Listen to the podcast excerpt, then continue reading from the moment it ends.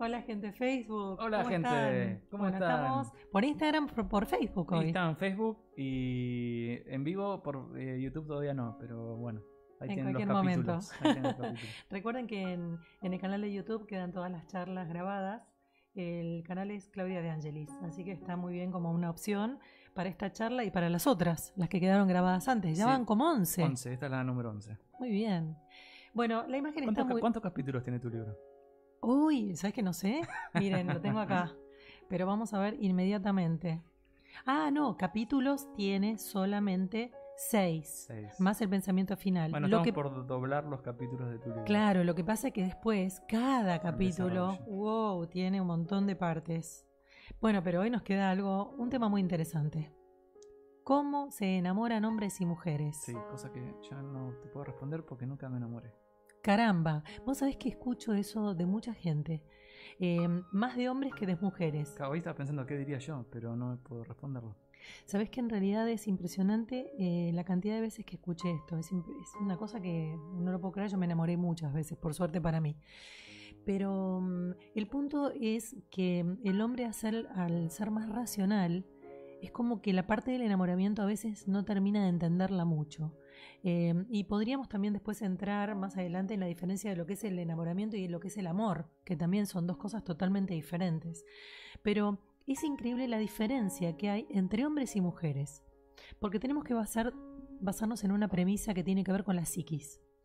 El hemisferio, mm, los hemisferios preponderantes entre hombres y mujeres son diferentes. El hombre es mucho más racional y la mujer es mucho más emocional. Quiere decir que el hombre va a intentar casi siempre responder desde la practicidad. Con lo cual, cuando le pregunten si se enamoró, muchas veces lo que va a decir es, "Mm, en realidad yo estoy muy bien, en realidad me casaría, todas las son respuestas prácticas, pero no siempre lo que pueden decir es, me enamoré. Después las Pues mujeres... Eso, eh, a ver, te lo tomo como, como diciendo, ¿te enamoraste alguna vez?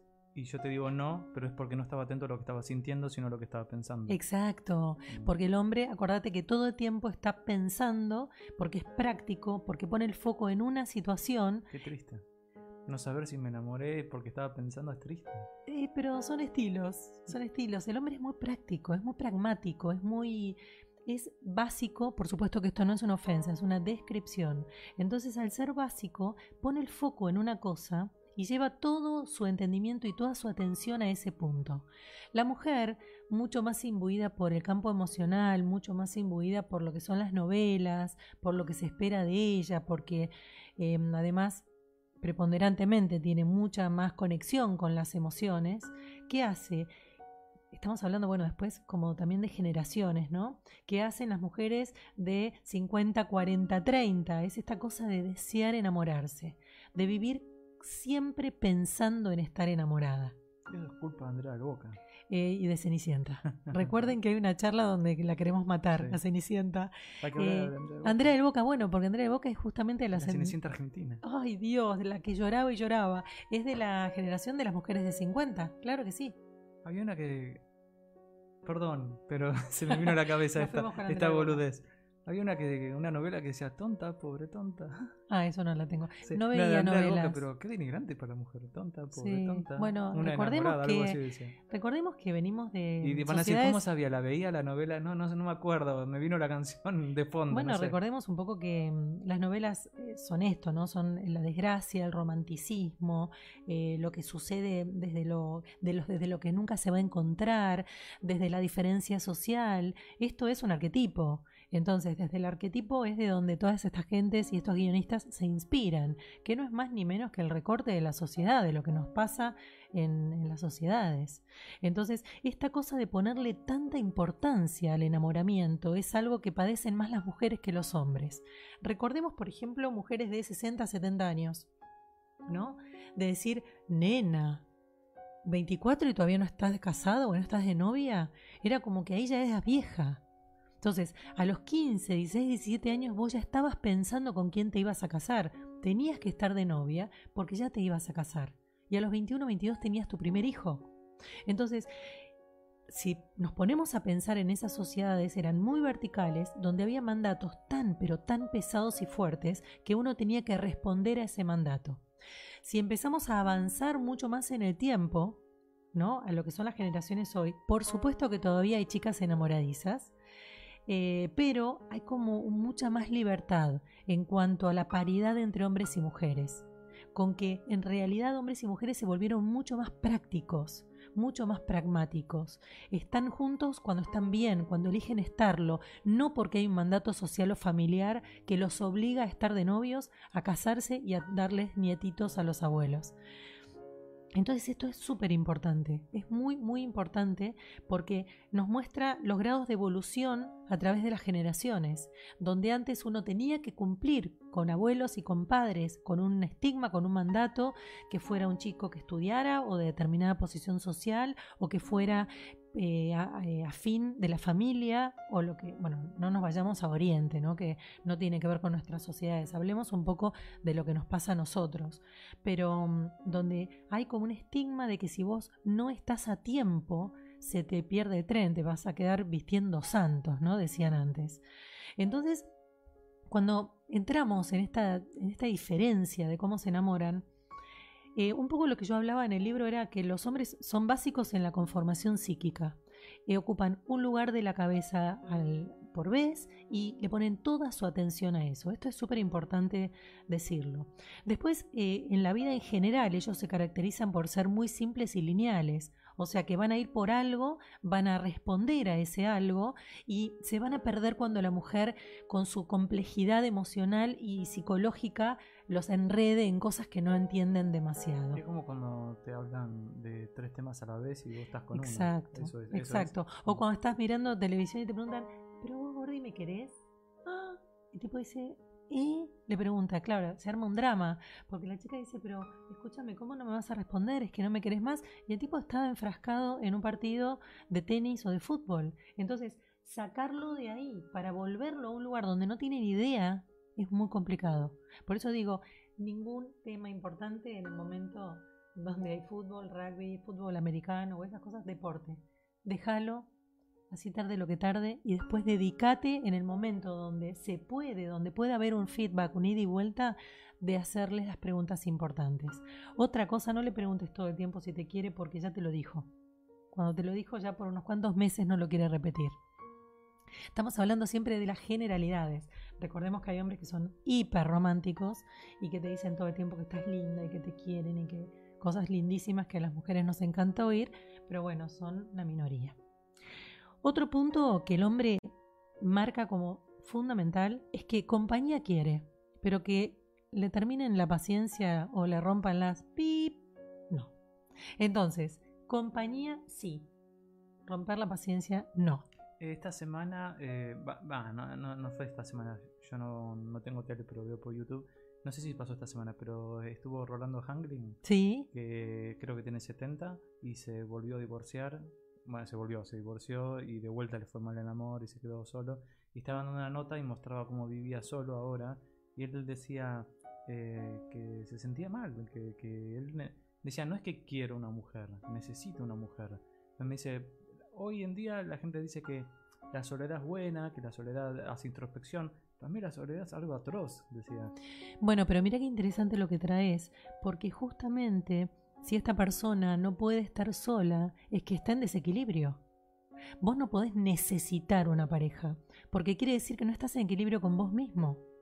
Y recordemos lo que hemos hablado en charlas anteriores, que hay momentos donde vos estás muy bien acompañado, hay momentos donde no porque las relaciones se terminan, porque el otro puede dejar de sentirse enamorado de vos o de decidir que em, la fricción de esa pareja o lo que fue sucediendo terminó el vínculo que había entre ambos y vos no puedes decir necesito, porque en ese necesito lo que vas a poner es cualquier cosa. Entonces vas a poner cualquier persona que te quiera acompañar, pero no a quien vos elijas desde un lugar de equilibrio. Si yo estoy bien y en paz conmigo, voy a elegir a alguien que me nutra, voy a conectarme con ese otro donde haya una nutrición en par, donde se puedan compartir buenos momentos. Pero si yo lo necesito, quiere decir que tengo un vacío existencial tan grande que desesperadamente ese vacío necesita que se rellene. Y eso puede ser muy complicado porque eso genera vínculos desesperados. Porque esto suena a desesperación. Yo necesito. Ahora, una persona puede decir, por ejemplo, como dijo él, eh, necesito una mujer, necesito una pareja porque hablar y darme vuelta y ver que no hay nadie es tristísimo, decía. Este, uno puede necesitar una pareja o una persona, o uno puede, aún estando en eje, ne- necesitar no por ahí una pareja, sino la necesidad del amor. Bueno, si nosotros nos ponemos a pensar en lo que yo decía. O sea, ¿hay una diferencia? eh, En que- la necesidad del amor, digo. Bueno, pero recordemos un poco, y, ahora, y acá vamos a estas, estos cinco dedos, donde yo decía que este tiempo es el tiempo de uno mismo, pareja, familia, amigos, trabajo. En el orden que sea estos cuatro, pero este es el yo, y es lo más importante porque tiene que ver con que este marca el eje y aparte nos distancia de los animales porque es el dedo prensil, ¿sí? Yo puedo carecer de cualquiera de estos dedos o de dos de ellos, pero yo no puedo carecer de esto porque esto es lo que a mí me designa y me describe el ser humano. Entonces, imaginemos lo que decía él. Yo no tengo una pareja, ¿sí? O, por ejemplo, cuando yo le pongo así una falange es, yo tengo em, relaciones esporádicas, ¿sí? Un touch and go, como dicen ahora. Entonces, eso sería un, una falange. Ahí no, no sería el tema de yo no lo tengo. Ahora, puedo no tener trabajo y sin embargo mi mano es una mano que es útil, sigue funcionando, está en equilibrio. Ahora, si él dice yo necesito una pareja porque si no es tristísimo, quiere decir que este dedo, o sea, mi yo, está en desequilibrio. Ahora, no es lo mismo que uno esté solo y que tenga ganas de buena compañía. Que las tengas o no, a veces te haga falta o a veces la extrañes. Eso es distinto. Ahora, necesito es, si no, no estoy completo, si no, no estoy en eje. La idea de completud, de dos mitades, ¿recuerdan la media naranja? Esto habla de esta necesidad. Bueno, Rolando Hangling tiene 70, estamos hablando de estas generaciones más antiguas.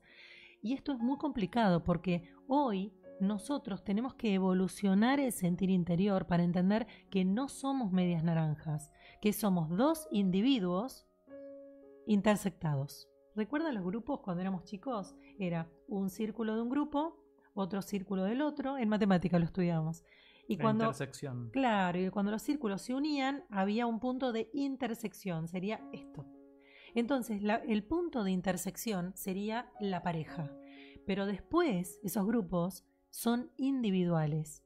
Hay cosas que a mí me suceden como mujer que no necesariamente las comparto en pareja. Hay cosas que a mí me parecen y me suceden como mujer que no necesariamente las comparto en el trabajo. Y así con el resto de los dedos. Esta descripción de la mano está en mi libro de Los hombres aman con la cabeza, las mujeres con el corazón, que lo pueden bajar gratis. Y el, y el libro es como muy, muy claro en cuanto a la división de tiempos. Si el dedo es gordo, es que sos egocéntrico. No, al contrario, es que tenés un yo. Recordemos que es 20%, porque esto es el 100%. Así que es tu 20%, pero es el que te marca la diferencia. Entonces, en esta necesidad que hay, un tema de que si no lo tengo me desespero porque estoy rajado, va- vacío, roto. Entonces, ojo con eso. No hay que tener necesidad de nada. Hay que decir, wow, no tengo este dedo de la pareja, me encantaría tenerla. Pero bueno, mientras no aparece algo que me hace bien, o que me gusta, o que me entusiasma, le pongo energía a mi trabajo, a mis amigos y a mi familia. Por eso es muy importante entender que a lo largo de la vida no vamos a tener la energía y los cinco dedos de la mano completos. Porque esto no es posible. Nos encanta, todos los- las personas queremos esto, pero no necesariamente sucede. Y eh, tengo una pregunta, lo que dijo, bueno, yo sé que no, pero por ahí eh, lo que dijo Roberto Hangling, ¿es algo que es particular del hombre o no? Yo, yo conozco mujeres que también le pasa eso, pero, no, pero sí, es, es de, de todo el género humano, sí. Yo conozco mujeres que se desesperan y que de hecho están en parejas con hombres que son terribles, o sea, realmente son malas uniones, son parejas disfuncionales y no quieren estar solas.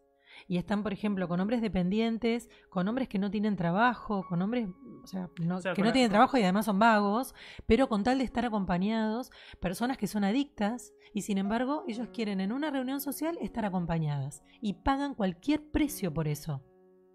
O sea, la- la- el- mi acotación de Roberto Hangrin fue justamente todo lo contrario a enamorarse. Exactamente. Fue necesidad, que no tiene nada que ver con Necesidad, enamorarse. pero es muy interesante. La verdad que, O sea la- que habría que preguntarse si el hombre este se enamora alguna vez. Bueno, es que lo que pasa es que acá va más profunda la cosa, porque muchas veces el enamoramiento tenemos que entender que es un estado de perfección, ¿sí? Aparece alguien, wow, era lo que estaba esperando. El enamoramiento dura poco, dura entre 6, 8 meses. Si son amantes, puede durar más tiempo. puede durar más tiempo.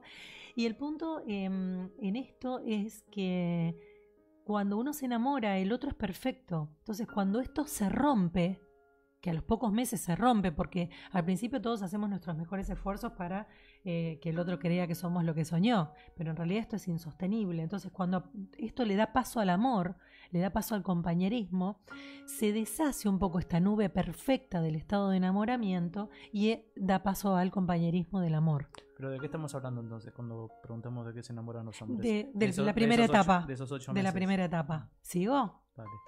Eh, después dice los hombres acá, bueno, en mi libro, que los hombres no ceden su tranquilidad por nada del mundo. Esto es real. El hombre quiere, y en un principio lo sostiene a, regañadientes, que en los momentos, y cada vez está pasando más esto con las, con las generaciones nuevas, donde el hombre no quiere ceder sus tiempos para que lo vuelvan loco.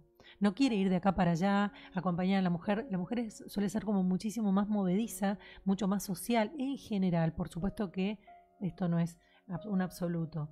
Entonces hay que tener como cuidado de este punto, ¿no? De decir, bueno, a ver, yo no quiero ceder a mí, déjame tranquilo. Al hombre le encanta estar cómodo y tranquilo. Entonces, mujeres, atentas a esto, para no exigir tonterías, para no perder este vínculo que nos gustó de este hombre antes de tiempo. Em, lo que pretende es evitar problemas. Entonces, por ejemplo, si una mujer le no, no soportan los reclamos y no soportan los planteos, entonces para un primer momento habría como que ser prudente con esta cosa de estarles encima todo el tiempo, porque es algo que realmente ellos van a rechazar. No les agrada que los estén reclamando todo el tiempo.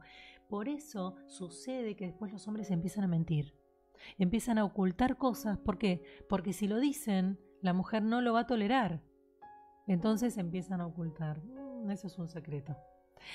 Em, el hombre es muy resolutivo. Va a un punto y lo que quiere es ofrecerte una respuesta. Entonces, si la mujer le plantea algo, el hombre va a decir, ah, pero decir a tu jefe esto, esto y esto. Y el error es que la mujer lo que quiere es contarte lo que siente. Porque en general la mujer ya sabe la respuesta de su problema. Lo que quiere es contártelo porque necesita desahogar sus emociones. Esto es para que se entiendan, para que en este primer momento entiendan cómo poder llevar a cabo cuando conocen a alguien, para que ese primer momento siga en el tiempo y se pueda generar un vínculo de pareja.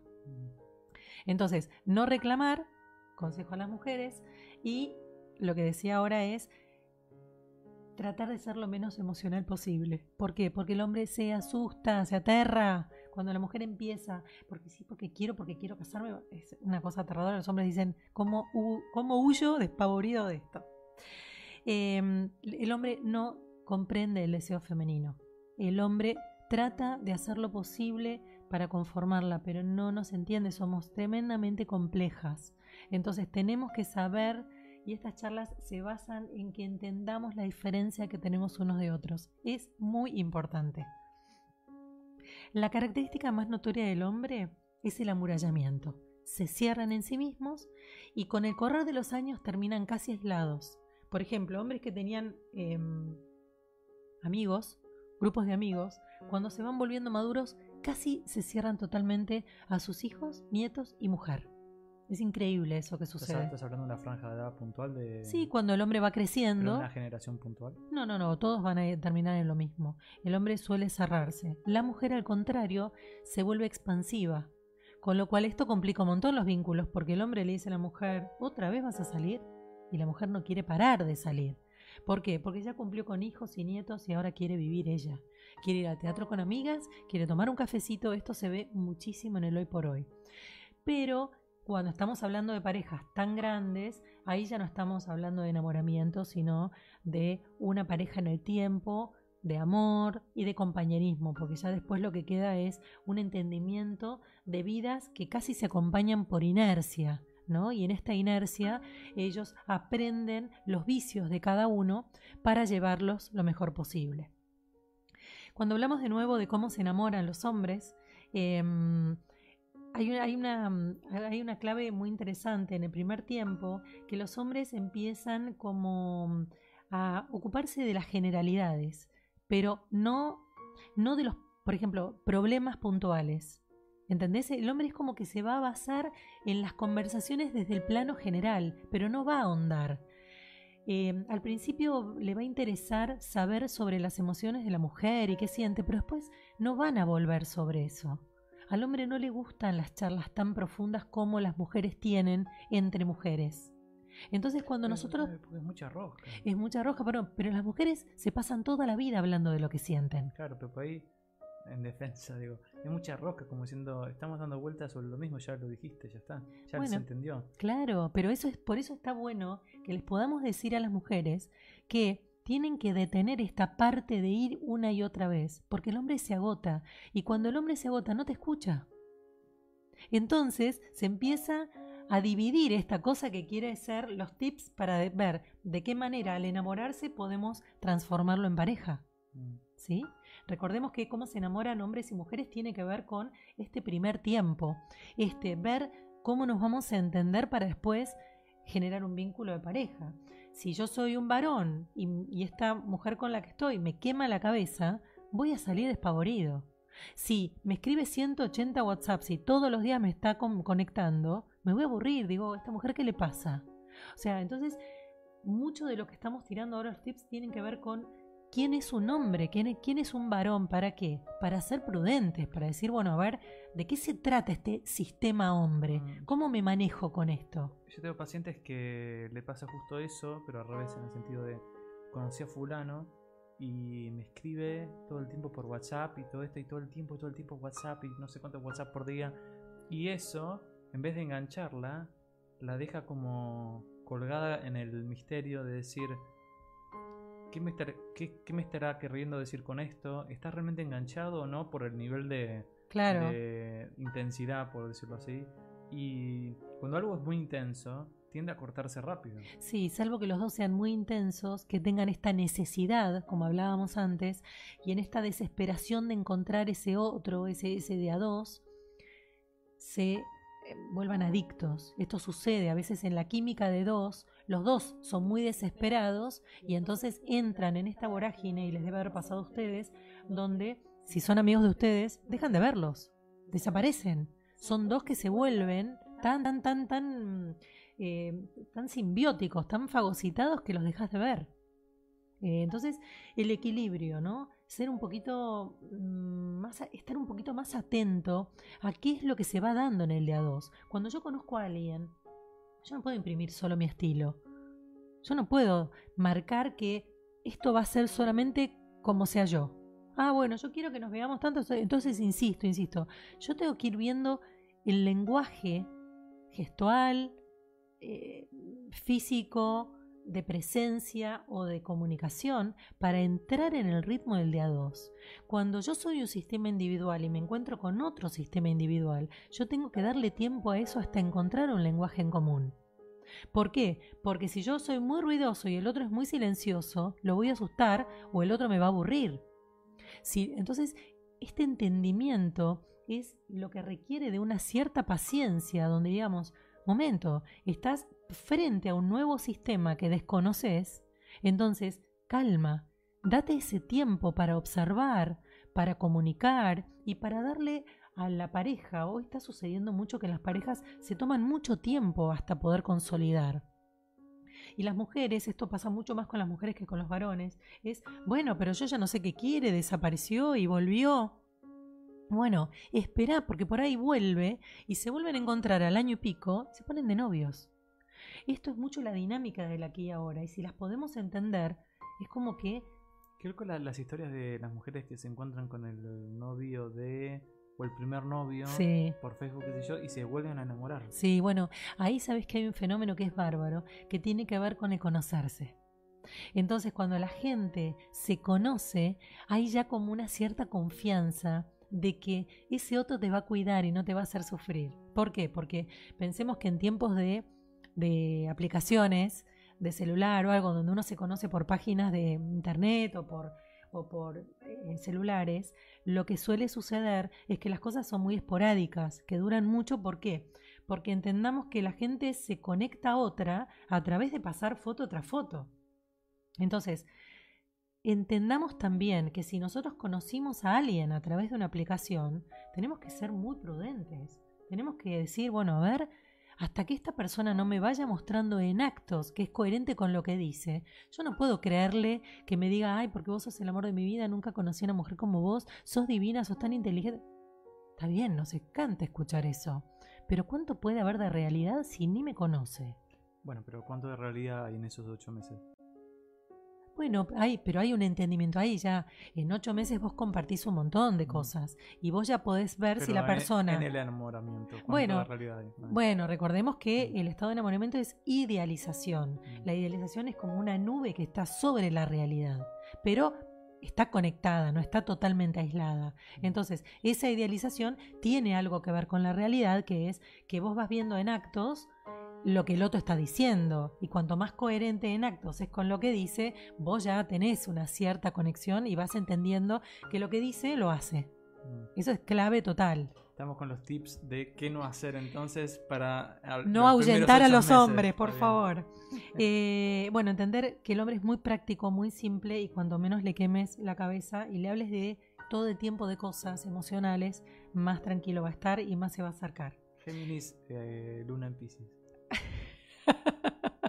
Los Géminis hablan mucho, pero son encantadores. Somos buenos Sí, son muy buenos interlocutores. Estoy escuchando Los Libra, programas estoy escuchando. Sí, Libra también, son, son muy aéreos, entonces charlan mucho, es muy lindo.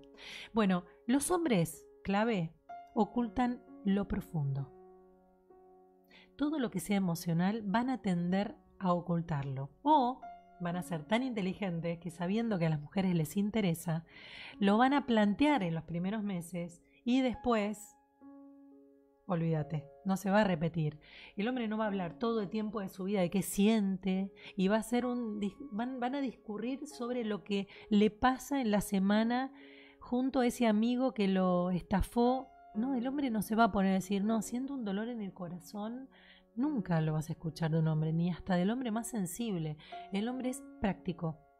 Una vez que algo sucede, busca la solución y adiós. Ok, pero la mujer quiere que haga eso. No, la mujer... no, la mujer quiere que le cuente de lo, que, siente. y, el hombre no lo va a hacer, claro. Totalmente. Mirá tu cara de sorpresa. quiere decir que acá te tiré un tip. No, no, no. Lo que quiero decir es que, que pues ahí el tipo tiene mucho bajón para expresar. El hombre cuando tiene bajón se cierra se amuralla, se vuelve un ladrillo. Entonces vos no le podés preguntar a un ladrillo lo que siente porque no tiene la menor idea. Disoció mente de corazón. Chicas, por favor. Bueno, eh, por ejemplo, si hablamos, ahora está mejorando esto, pero si hablamos de índices de divorcio, la mayor parte de los divorcios los plantean las mujeres. Cuando una mujer, muchachos, dice estoy harta, agárrate los pantalones porque es el principio del fin. Quiere decir que aguantó tanto tiempo que se acabó. En cambio, bueno, en cambio el hombre está harto, se busca por ahí sus escapadas, pero sigue con la, con la idea, sigue con la historia. ¿Por qué? Porque el hombre no quiere nunca romper su estructura. En cambio la mujer, salvo que tenga intereses en lo económico, que esto suele suceder también, es alguien que si se llegó a enamorar de un otro, se separa. O sea, la mujer va a responder casi siempre a lo emocional, salvo que a veces sucede, tengan una dependencia económica muy grande con los maridos y entonces, bueno, no se quieran separar de un vínculo porque dependen económicamente. Pero si la mujer se enamora, la mujer va por el amor. En cambio, el hombre si se enamora, tarda muchísimo en ponerse en juego para decir, bueno, yo me separo de ella lo que va a hacer es tener un amante y decirle, mira que yo no me voy a separar de mi mujer porque la amo, cosa que las mujeres no entendemos. ¿Cómo puedes amarla y ser infiel? Es algo que no vamos a entender nunca. Eh, entonces, ojo con esto, cuando la mujer se enamora, va por eso, y cuando el hombre se enamora, salvo en los primeros meses, quiere decir en la etapa de enamoramiento donde el hombre va a dejar todo el proyecto, Yo siempre digo, chicas, lo que los hombres no hagan los primeros seis meses, Cuando vienen consultantes, vienen pacientes a hablarme de, de que se enamoraron perdidamente de un hombre casado, yo lo que les digo es, lo que el hombre no decida los primeros meses, olvídate. Donde el hombre se acomode y salga del estado de enamoramiento, se va a quedar con su mujer. ¿Por qué? Porque no quiere dividir ladrillos, porque no quiere empobrecerse, porque no quiere romper estructura. Si hablamos de porcentajes, hoy estamos en un 35-65, en un 30-70 de hombres que no se divorcian. Cada vez, por suerte, la gente está más coherente con sí misma y cada vez la gente toma mayores decisiones. Porque principalmente lo que, lo que dicen los hombres es que no se quieren separar de los hijos, cosa que en realidad es bastante mentira. Lo que no quieren es separarse de la comodidad. Ya otro secreto. Igual, bueno, es un tema, ¿no? Em, ¿Por qué se casa la gente? ¿Por qué se casa? Bueno, ahí volvemos al mandato. Ahí volvemos a la forma. Digo, eh, por ahí me pongo muy personal, pero la mujer por ahí se quiere casar por el tema cultural o mandato o lo que fuera, ¿no? Pero después se casan, ¿no? Y tienen toda su historia y qué sé yo. Y después se divorcian. De estas estadísticas y demás. Y después la pregunta está, ¿te volverías a casar? Por ejemplo, ¿te volverías a casar? Em, hoy no lo tengo decidido porque no hay persona que me inspire para eso. Pero yo creo que responder en si uno va a tener un hijo, si uno se va a casar, quien te pueda responder eso desde lo imaginario es justamente una persona que está enamorada del amor. En cambio, quien pueda decir, depende de con quién me voy encontrando. Porque en algún punto cuando uno hace chistes, uno dice, ay, no, no, no, yo no me volveré a casar. Pero cuando venga ese hombre y me inspire a, ¿por qué no? El punto es vivir en ese aquí y ahora. Cuando aparece ese hombre y nos inspiramos, todo puede darse lo que decidamos entre los dos. Sí, pero mi pregunta es, ¿El hecho de casarse cambia el amor? A veces lo descompone. Ah, no, a eso voy. Uno dice, me caso, ok, pero a, nivel enamoramiento y a, nivel amor. ¿Qué te suma a casarte? O sea, el amor sigue siendo el amor. O sea, a veces, ¿para qué te vas a casar? A veces em, al hombre principalmente lo acorrala, lo hace sentir preso. Entonces a veces funcionan mucho mejor los vínculos cuando conviven o cuando están juntos, cuando son más grandes, ahora la gente tiende a quedarse cada uno en su casa y no convivir, porque la convivencia desgasta, así como también recrea un estado de compañerismo divino, donde las, la gente, se, hombres y mujeres, se apoyan mutuamente un montón y eso lo da la convivencia porque reparten tareas, se vuelve muy complicado eh, a nivel este tema, ¿no? Del desgaste de lo que es lo cotidiano. Mm. Entendamos una cosa, si nosotros nos vemos dos veces por semana, vamos a vernos cuando tengamos ganas. Si yo vivo con ese otro, va a haber días donde no estoy de buen humor. Y sinceramente no me soporto a mí misma como para encima bien tratar a otro. Entonces la convivencia es algo que para mí se va a tratar, el matrimonio yo creo que está totalmente de modé, o sea, yo creo que en 10, 15, 17 años va a ser totalmente otra cosa.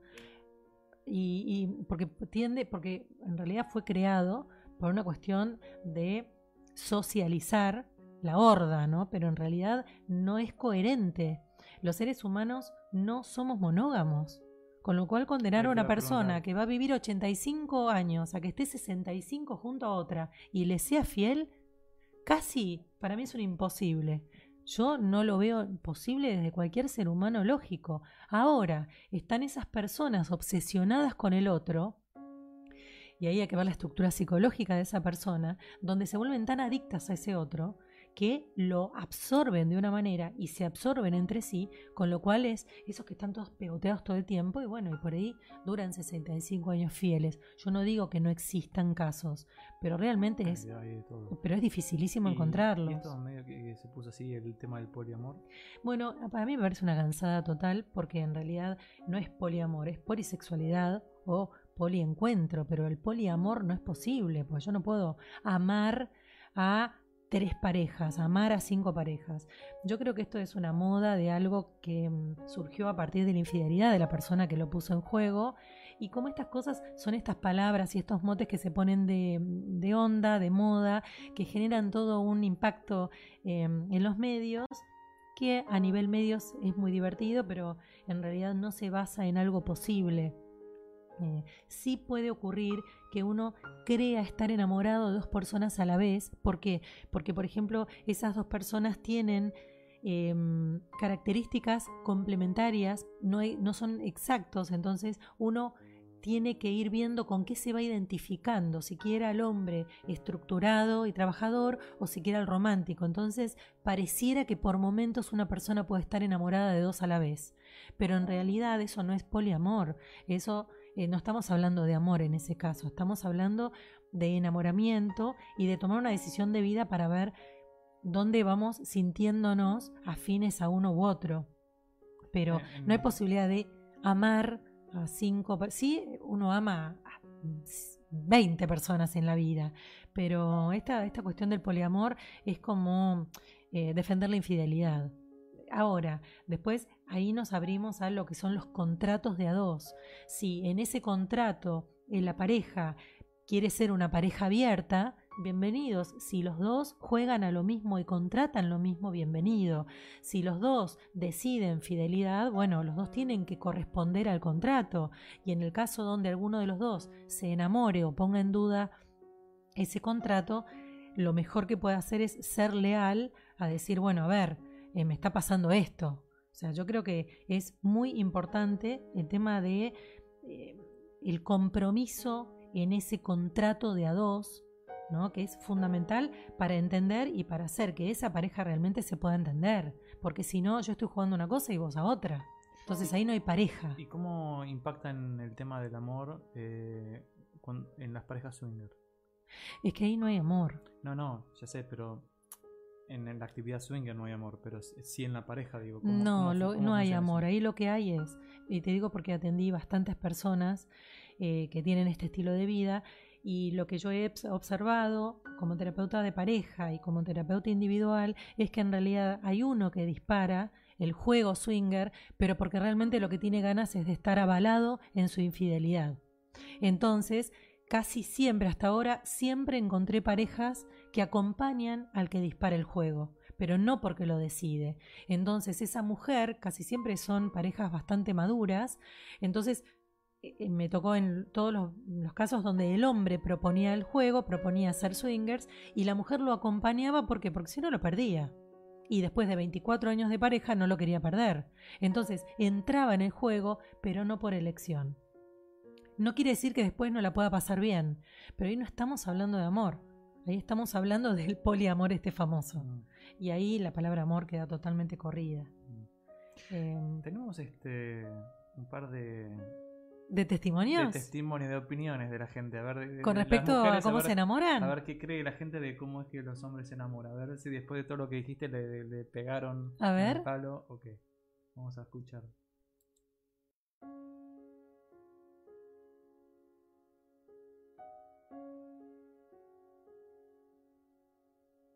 Escúchame, para mí esto es así. Los enamoras por el estómago y con no romperle las pelotas. O sea, el hombre está cómodo, listo, no se te va más. Así de claro y simple. Y por el estómago porque la mayoría le gusta comer. Primera, ¿cómo de qué se enamoran los hombres? Em, creo que lejos de ser de lo físico, cuando se habla de amor y de enamorarse, me parece que se enamoran de de cuando se sienten comprendidos, no juzgados y me parece que como no, no sé, no, ahogados, cuando tienen su, su espacio. Bueno, ¿de qué creo que se enamoran los hombres? Digamos, dos tipos. Los que buscan enamorarse y en ese buscar enamorarse encajan cualquier cosa buscan a la mujer que creen que puede llegar a ser la madre de sus hijos y tiene, digamos, eh, físicamente hasta dan para, no, por lindas ni feas, sino por una cuestión de, de, que, una cuestión más tranquila, más angelical, etc. Y si no tenés el otro extremo, que es los que pasan quizás más los 30 o demás, hay como mucha... Eh, mucha cuestión de sentir de que mm, se pierde la libertad y esas cuestiones, entonces no creo que busquen o que, o que se enamoren de algo, de algo en particular de la otra persona, sino me parece más que nada que conocen con, la, con el título de conozco y después veo a ver, hasta quizás se plantean si, si realmente una pareja, una convivencia, digamos, todo eso es lo que los eh, llena en este momento y quizás llega alguien que los atraviesa, pero no es algo que lo tengan en la cabeza. Creo que a diferencia de las mujeres, que, quizás las mujeres eh, a veces sí tienen más en claro. Yo creo que los hombres se enamoran de, de lo cariñosa que puede ser una mujer, de su parte amorosa, receptiva, dadora, eh, que los escuchen mucho, que los hagan sentir como más machos, más hombres, que los tengan en cuenta, eh, eso, que lo, tengas, que lo tengan muy en cuenta y eso, que los valoren como hombres. Bueno, muy bien. Esto está muy bien porque en realidad eh, es mucho de lo que hablamos. Eh, desde, la primera, desde la primera oyente que lo que dice es, bueno, en realidad no, no le rompan la paciencia, ya le hemos dicho. Y después, bueno, un poco de eso, ¿no? De, lo que la, mirada de la mujer, la posición de la mujer eh, del hombre, muy, muy interesante. Em, y esto de, de, que el hombre, la fantasía del hombre que estaban diciendo, la fantasía del hombre era la de encontrar como una madre en la mujer. A veces pasa eso, sí, y pasa bastante en la Argentina. Eh, recordemos que cada idiosincrasia de, cada sociedad es diferente. Eh, así que es mm, como bastante interesante este punto de que la mujer argentina es muy madraza y eso después se vuelve algo en contra porque mm, nos volvemos tan de cuidado del otro que entonces el otro se vuelve un niño y los hijos no te cuidan. Los hijos... claro. claro, entonces, ¿qué pasa? La mujer termina cuidando y haciéndose cargo y después lo que empieza es el reclamo. Ay, pero al principio me hacía fiesta sorpresa, me venía con regalos, me atendía, me cuidaba, se ocupaba de cosas que yo necesitaba y ahora no me pregunta ni cómo estoy. ¿De quién es la culpa? Entonces es muy importante que la mujer, especialmente de generaciones de 40 para arriba, no se pongan en el lugar de madres de. Las chicas de 30 y 20 realmente no lo hacen. Eh, porque son más cómodas. Pero está muy bien, ah, marca la evolución de esto que sea un poco más parejo en cuanto a las atenciones y a los cuidados. ¿Por qué? Porque si no después realmente la mujer se queda como muy sola y a cargo de todo. Yo digo que a veces la mujer es como el centro de una rueda de carreta. Todos los rayos se equidistan del centro y el centro es la mujer. O sea que la mujer se hace cargo de los chicos, del pariente político, de su marido, entonces termina agotada. Y la palabra es harta. Cuando una mujer te dice que está harta, por favor, ajustate los pantalones porque estás a las puertas de algo muy complicado. Mm. Después tenemos también testimonio de, eh, más allá de cómo se enamoran los hombres, yo aparte pregunté, este, ¿qué era lo que no entendían de los hombres? O sea, más allá de cómo se enamoran, sino ya estando, ya estando en pareja, una pareja, que seguramente ya pasó el estado de enamoramiento, que vos decís ahí se empiezan a encontrar, ¿no? Verdaderamente quiénes son. Con quiénes somos, claro. y empiezan a decir, este, ¿qué, no entiendo esto, ¿por qué está pasando esto? A ver, y a mí me pareció muy gracioso, vamos a ver qué dicen. ¿Qué es lo que yo no entiendo de los hombres? Por ahí personas que conocí, que parecía que estaba todo bien, eh, digamos, tenían una forma de actuar como si fuese que estaba todo bien, y de repente el otro día desaparecen de hecho muy concreto, digamos, salir con una persona que esté todo bien, te divertís, al otro día te escribe, eh, por ahí te manda, no sé, si habían estado hablando de algo, me pasó un video, un link para que viera una foto de algo, qué sé yo, y al otro día cuando yo lo saludo, estaba con los hijos, me dice, ¿me aguantás que estoy justo con mis hijos? Sí, obvio, por supuesto, aparte yo soy como muy respetuosa, y después desapareció. Entonces, como que no entiendo mucho eso, digo, em, pero ¿para qué apareces al otro día de, esa forma y al otro día cuando yo te saludo desapareces del planeta? ¿Por qué les cuesta tanto eh, demostrar quizás eh, los sentimientos y por qué tanto miedo al compromiso? No al compromiso de un título, sino como al compromiso con la otra persona. Bueno, ante la pregunta qué parte no entiendo de los hombres, no sé, yo como mujer me siento mucho más sensible. Eh, y en el hombre yo veo cierta practicidad a la hora de pensar. Eh, lo cual por un lado admiro, porque no la tengo. Y por otro lado, me, están mis enojos ahí. Se expresan sobre todo cuando la practicidad me parece mucha, ¿no? O esa practicidad ignora mi sensibilidad para el hombre todo es, bueno, no es para tanto, bueno. Eh, y le vuelve a repetir lo que le acabas de decir. Lo vuelve a repetir eh, mañana o en el tiempo. O sea, no le quedó. O sea, que no entienda la sensibilidad y la complejidad con, eh, con la que yo estoy hablando o sintiendo o describiendo una situación y el otro la simplifica tan mal, en dos palabras y no entendió. Yo me esmeré en explicar por qué yo siento de, determinada manera y el otro me habla de cómo piensa. No, no, ¿qué sentís? Siempre tengo que estar, no me digas qué pensás, decime qué sentís. Eh, me cuesta mucho que no me entiendan mi sensibilidad cuando la explico, cuando me esmero en explicarla. Si no la explico, problema mío, ahí sí. Problema de comunicación, seguro. Pero si la explico, el otro me dice, te entiendo y después lo vuelve a hacer, no me entendió nada. Y ahí me enoja. y por ahí lo que uno no entiende es cómo se disocian, ¿no? O sea, qué sé yo, que vos estás re cabrona diciendo un montón de cosas y ellos ni te escuchan. O sea, ustedes son así, ustedes no escuchan, ustedes van en la de ustedes. Para mí me, parece que, que va por ahí. Lo que noto en general es que el varón emocionalmente es muy bestia, es muy, o sea, le falta cultura, la cultura emocional de la mina, ¿entendés? Entonces, o sea, no son delicados, no emocional, no entienden un soto y la mujer es mucho más emocionalmente mucho más inteligente del varón o de vueltas 50 veces. Y una quiere estar al lado de un varón que se acorde a una, ¿no? Que tenga la sensibilidad acorde a la de una, porque si no, o sea, no se entiende nada, ¿entendés? Tienen distintas formas de manejarse, de ver las cosas, no, se entiende nada. Lo que no entiendo mucho a veces es por qué algunos tipos no se juegan directamente por lo que quieren y por qué dan tantos rodeos, por qué no se animan o algunos tipos que son un poco histéricos. No lo voy a entender nunca más en la vida. No hay vez que dejen la tabla levantada y no la bajen. No lo entiendo. No lo entiendo. Porque saben que hay mujeres afuera que van a usar el baño después de él.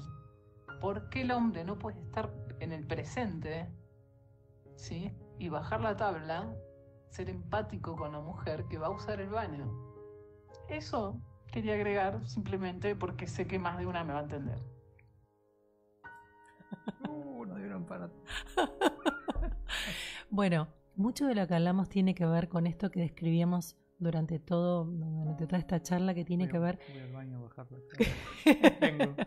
con la racionalidad del hombre, la practicidad del pensamiento y de que no es que no quiera ser empático, es que no puede, porque cuando intenta escuchar a la mujer y sus reclamos y su sentir, no logra entender la complejidad de ese sentimiento. Entonces, no es que no lo haga porque no quiera, porque lo que más quiere es que la mujer no le rompa más la paciencia, con lo cual nos quieren entender, pero no lo logran. Por eso la mujer necesita explicarlo de una manera más pragmática y no tan emocional. Algo que estaría bueno es decir, em, quiero decirte lo que siento y simplificar lo que siento, porque entonces el hombre puede entenderme si yo voy una y otra y otra y otra emoción y emoción y emoción y además lo digo de una manera dramática y me pongo a llorar, como hacemos casi todas las mujeres, el hombre dice, ups, ya cuando nos ponemos a llorar ya es un problema. Ese es el clic mágico. Este Muchos me han dicho, me pongo a llorar y el hombre también se vuelve bueno y, se desdice de todo lo que dijo antes. no, no, no pasa nada y está todo Pero en realidad porque quiere evitar el dramón.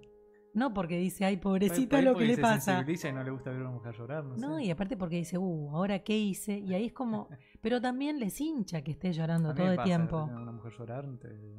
Claro, decís, uy, ¿qué hice? Soy un bruto. No, como la, lastimé y no quise lastimarla. Claro. Y no sé por qué la lastimé. Claro. Entonces en esta. O sea, no te das cuenta por ahí de la intensidad emocional que estás sintiendo hasta que no ves las lágrimas. Claro. Porque tal vez las lágrimas son un hecho práctico. Claro, Entonces ahí entendés un poco la emoción. se manifiesta la claro. emoción. Entonces, el hombre, pero tampoco, pero también le incomodan las, las lágrimas.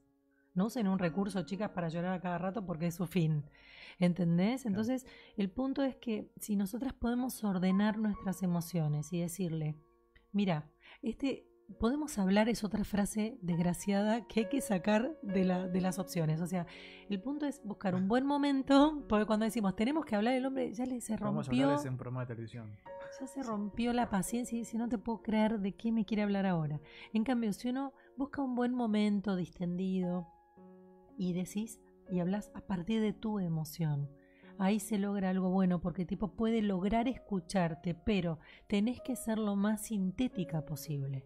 No podés ir a describir 20 emociones y porque vos y los reclamos y porque sí, sino estoy sintiendo esto. Que el hombre pueda entender, porque él quiere entender, Ahora, qué estoy sintiendo. cuando la mujer intenta hacer eso, ¿no? Sí. Que es simplificar de forma lo más posible práctica todo el caudal emocional y complejo que tiene. Sí, Y esa mujer se juntan con sus amigas a hablar de lo que siente. ¿Las amigas le ayudan a simplificar o no? La- las amigas te sanan porque vas, eh, vas no, pero hablando le de... decís, tengo que hablarle porque no me está Y lo que pasa es que entendiendo". cuando vos estás contando y empezás a contar todo lo que te pasa y lo empezás a verbalizar, también vos te escuchás. Con lo cual es muy terapéutico. Encontrarte con amigas te aclara ideas. Y después de esa verborragia donde uno charla, charla, charla, charla, en este ida y vuelta tan nutritivo que tenemos las mujeres, entendemos más y después podemos abordarlo más claramente. Pero es importante que lo abordemos claramente y que hablemos de lo que sentimos. Mira, yo estoy sintiendo algo, no vos me lo hiciste. Porque el hombre donde vos lo reclamás y donde vos lo enjuiciás, ya no quiere conversar de nada. Porque dice, ay, de nuevo hice algo mal. El hombre es como un niño grande. Claro, mamá le. le- le Exacto, reta. exacto. Y esto de que el hombre pin, desaparece del planeta Tierra. Ah, no, no, eso pasa mucho y pasa mucho con las redes. Eh, yo lo que les una aconsejo, y porque pasa mucho y me parece como tan patético, pero es que es parte de la realidad. Entonces yo lo que digo a las mujeres es, sepan que esto puede suceder. La gente hoy tiene poco compromiso. La gente hoy es, es si vos pensás que en una aplicación pasás fotos y elegís por foto y pones así la- las cosas esas que hacen que, conna- que conecten, bueno, estamos hablando de que esto se volvió también muy banal. Entonces, si pasa con esto, que el hombre, eh, las personas tienen relaciones y después no lo ven más, o hablaste un mes seguido y después no te contesta un, un WhatsApp, bueno, paciencia, es parte de lo que vas a encontrar hoy, sabe cuál es la realidad y no seas tan inocente, Pero la pregunta es: ¿por qué? porque hoy hay poco compromiso. Mm. Porque hoy hay mucha oferta y entonces vos sabés que hoy esta te dio bolilla y mañana te da otra. Si yo agarro un teléfono y tengo 50 opciones, la gente es descartable. Mm. Esta es la realidad. Entonces, hoy hay muchas cosas descartables. Entendamos que así es. Entonces, no vamos a poder responder por qué, porque tendríamos que abrirle la casa a ese hombre, contactar o que la terapeuta o el, o el amigo nos diga qué. Y esa respuesta no la vamos a tener. Pero esto sucede y sucede mucho. Entonces, no intentes entenderlo. Déjalo ir. Pero sé más prudente de cómo comprometes tu corazón en una relación y en un vínculo que recién comienza y que no sabes con quién estás. No sabes de quién se trata ese otro. Y otra que es simple: eh, ¿por qué eh, te preguntan tanto? ¿Qué pensás? ¿Qué estás pensando? Porque la mujer todo el tiempo está pensando y sintiendo cosas. No, pero está bien, pero por ahí uno está. Es que el uno No está hombre- haciendo nada raro y cae la pregunta: ¿qué, qué estás, qué estás pensando? Porque la mujer generalmente es autorreferencial. Entonces todo el tiempo está conectada a su, a su sentir. Y está enamorada, está pensando en el amor. Casi todo el tiempo la mujer está pensando en el amor cuando está con un hombre. En cambio, el hombre está pensando si se le cruzó el trabajo en algo que tiene que resolver, si es el domingo a una cierta hora, algún partido, algún deporte, alguna, un partido que quiere ver, si alguien lo escri- le escribió, lo llamó, conectar con... ¿Entendés? El hombre pone el foco en una cosa. La mujer vive en pareja en un estado como de amor continuo. Sí, a- mí me ha pasado que me preguntan, "Eh, pero ¿qué estás pensando? De la nada. Y no estoy pensando en nada. O sea, no es que esté pensando en el fútbol, no. Estoy. Es como que. Estoy. Pero la mujer Y- nunca está pensando en nada. Esa es la gran diferencia entre los dos. Y además, cuando la mujer conoce a un hombre que le gusta, automáticamente se pone a pensar en el amor. Entonces, ya le está regalando a ese encuentro un extra que no lo tiene. El hombre está viendo primero si se puede acostar con la mujer, en el 80% de los casos. ¿Sí? ¿Por qué? Porque el hombre dice, "Mm, esto está bastante bien. Y el hombre es biológico. Entonces el hombre va a apuntar una cosa y la mujer va a apuntar a otra. El hombre después te va a mostrar que es caballero, te va a tener paciencia, pero porque simplemente tiene un punto fijo y una meta, que es... Hay hombres que son caballeros de. Claro que sí. de genes. Mm, ¿no? Sí, pero muchos ponen la carne al asador y dicen, bueno, hay que cortejar porque ¿cuál es mi meta? Esta. Mi meta es estar con esta mujer. Uy, perdón. ¿Cómo distinguís a un caballero de verdad a este que tira la carne al asador y te Solo lo dice el tiempo. Mm. Cuando los actos se sostienen en el tiempo. Sí, hay hombres que son caballeros y son adorables, pero eh, son los menos. Y son de. Los que son de por vida, ¿sí? Después los caballeros de los primeros momentos son muchísimos. ¿Por qué? Porque es el tiempo de cortejo. El hombre tiene un tiempo de cortejo donde pone lo mejor de sí y después se van a transformar en almohadón. ¿Es algo que se está diluyendo con las generaciones? Em, ¿O el sí, concepto no. de caballerosidad está cambiando? Sí, no, todavía hay jóvenes que son muy caballeros. Eso depende mucho de la madre y el padre que tengan. Y no te olvides que esas madres y padres son de la vieja, de la vieja guardia todavía, de la vieja escuela. Entonces hay todavía mucha ca- caballerosidad. Y yo lo que espero realmente que no desaparezca es esta cosa con estos movimientos nuevos, tan femini- feministas o algo, yo espero que realmente no se pierda el buen trato, la calidez, porque es algo lindo y no tiene nada que ver ni con la igualdad ni con la desigualdad. Simplemente tiene que ver con el buen trato. Y esto lo tenemos que llevar las personas a cabo, entre mujeres, entre hombres y mujeres, los hombres entre hombres. Esto es una cuestión de, de, de ser buena gente, de tener buena esencia. Bueno, ¿Qué- muy linda la charla de... Eh, no, comentaron, pero no, no me Ah. queda clara. Eh, Aidis tendría como, como vol- volver a escribirme porque Ah. no entendí mucho lo que puso. Y Bien. después, bueno, Omar, Gabriela, María Ángeles, Patricia nos saludan. Eh, Mar, que también está agregándose, Vicky. eh, bueno, un montón de oyentes. Ah, otra Victoria, Alejandro, Pablo, Silvana. Bueno, nos saludan y nos encuentran y comparten con nosotros estas charlas que se hacen como muy nutritivas y muy Y dinámicas. a medida que pasa el tiempo, nos vamos a ir complejizando un poquito Ah, no, más. no. Guido se Este, está, la verdad, pasando. Eh, bueno, el Eh, domingo pasado hice teatro eh, en el. Teatro San Isidro, en el Centro Cultural San Isidro.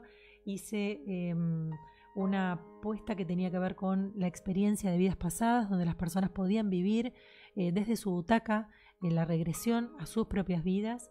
Fue una cosa muy interesante.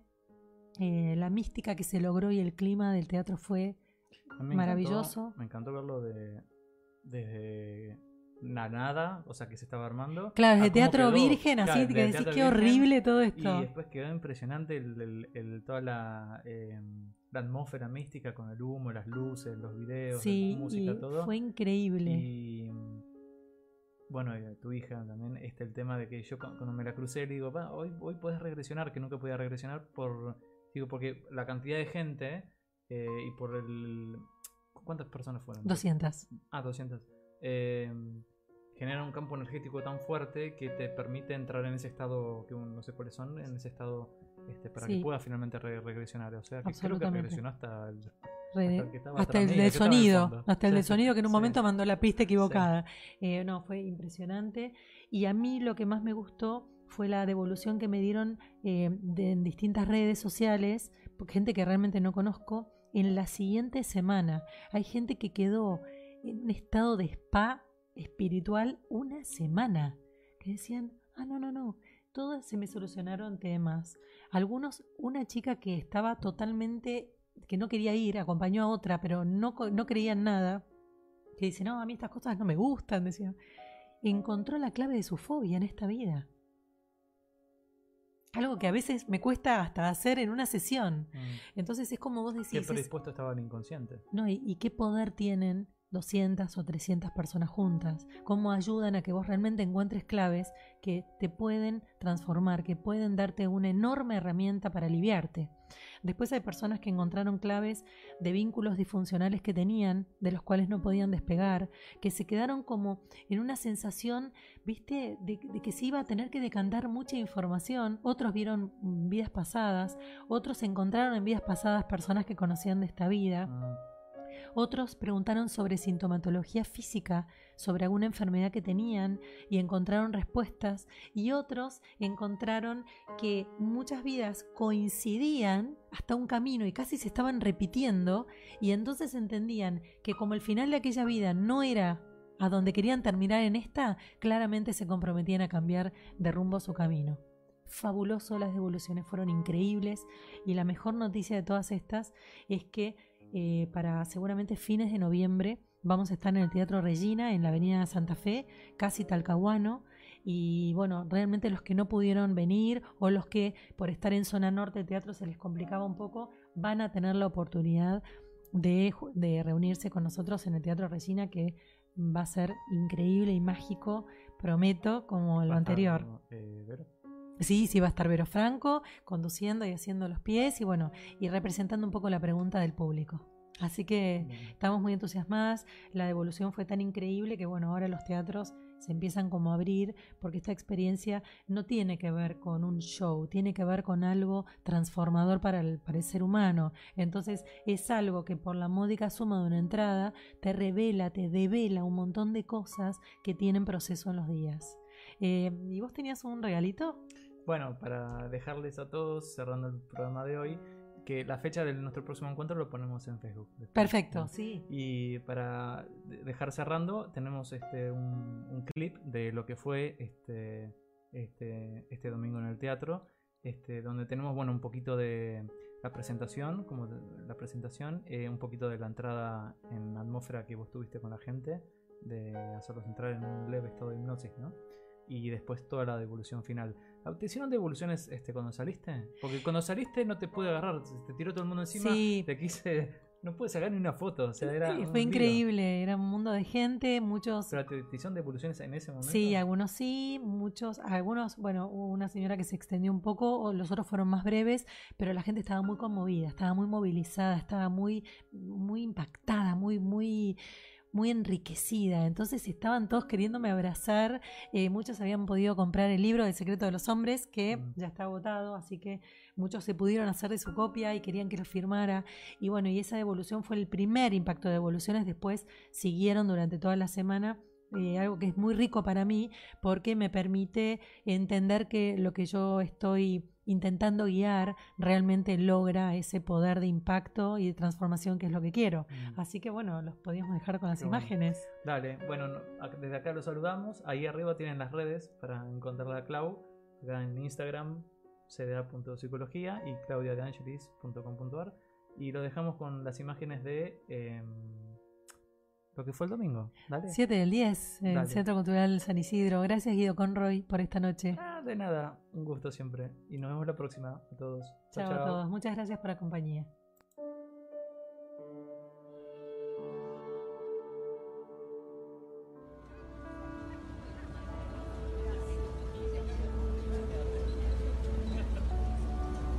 ¿Están listos para ir para atrás?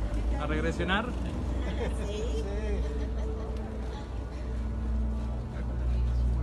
Hola a todos, bienvenidos a esta noche mágica, a esta noche maravillosa que nos convoca.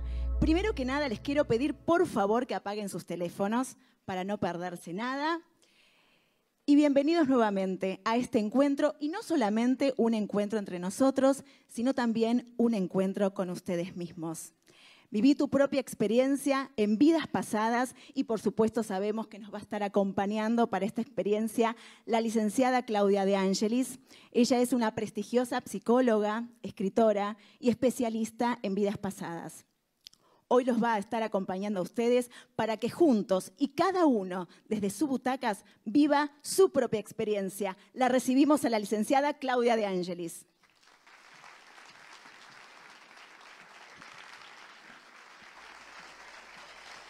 Buenas noches a todos. Bienvenidos a cada persona que desde su butaca va a viajar a un lugar increíble. Me voy a encargar de eso. Y sé que traen expectativas, sé que traen sueños y les quiero decir que ustedes tienen dentro de ustedes un bagaje de conocimiento a donde los voy a invitar esta noche. Inspiro bien profundo. El aire entra y empuja todo el contenido a salir.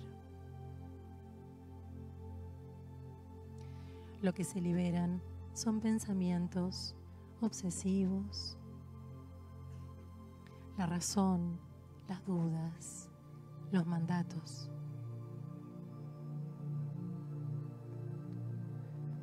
Cada vez que inspiramos, el aire ingresa y empuja, libera, vacía por completo.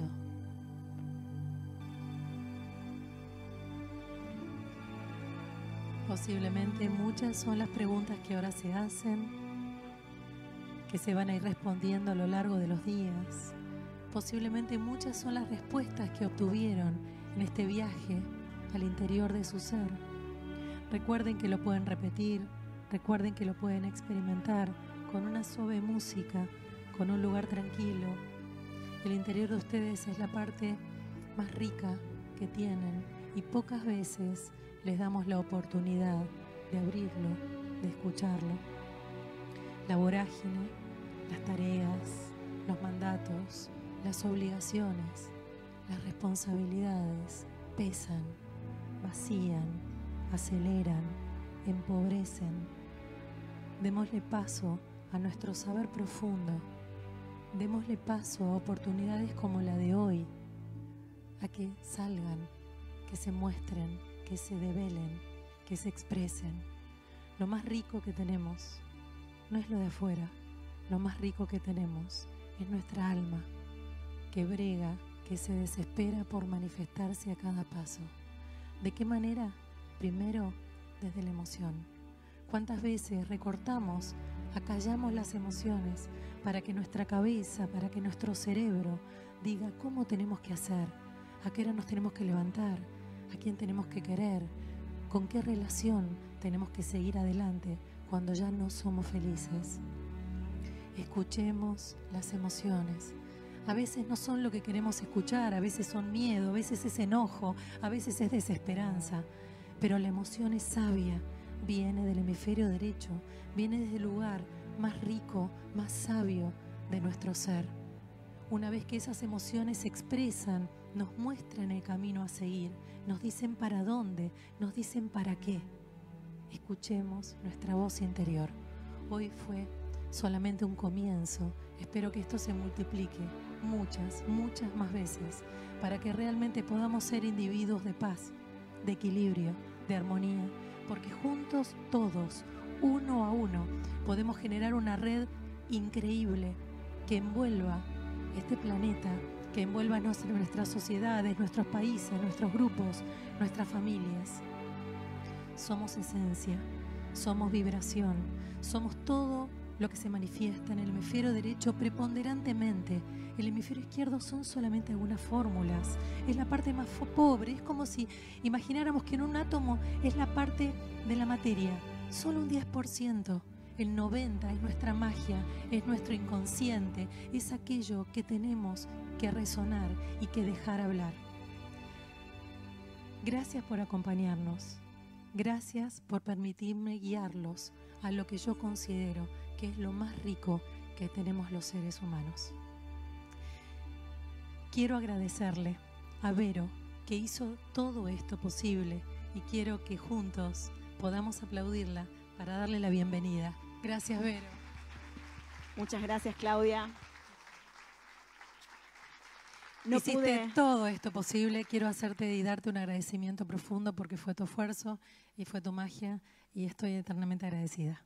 Gracias a vos por convocarme, por ser parte de esta experiencia. Quiero agradecerte nuevamente. Gracias. Gracias a todo este público maravilloso. Gracias al teatro. Gracias a Caro, a Alejo, a Rodrigo, a todo este equipo también maravilloso con el que contamos esta noche. A cada uno de ustedes, a nuestros amigos que no podían faltar tampoco esta noche y son parte siempre, que además viven en nuestro corazón. A mi familia que siempre me acompaña en cada uno de mis emprendimientos y a mi hijo que está acá presente, que es mi motor para cada desafío. Muchísimas gracias a todos.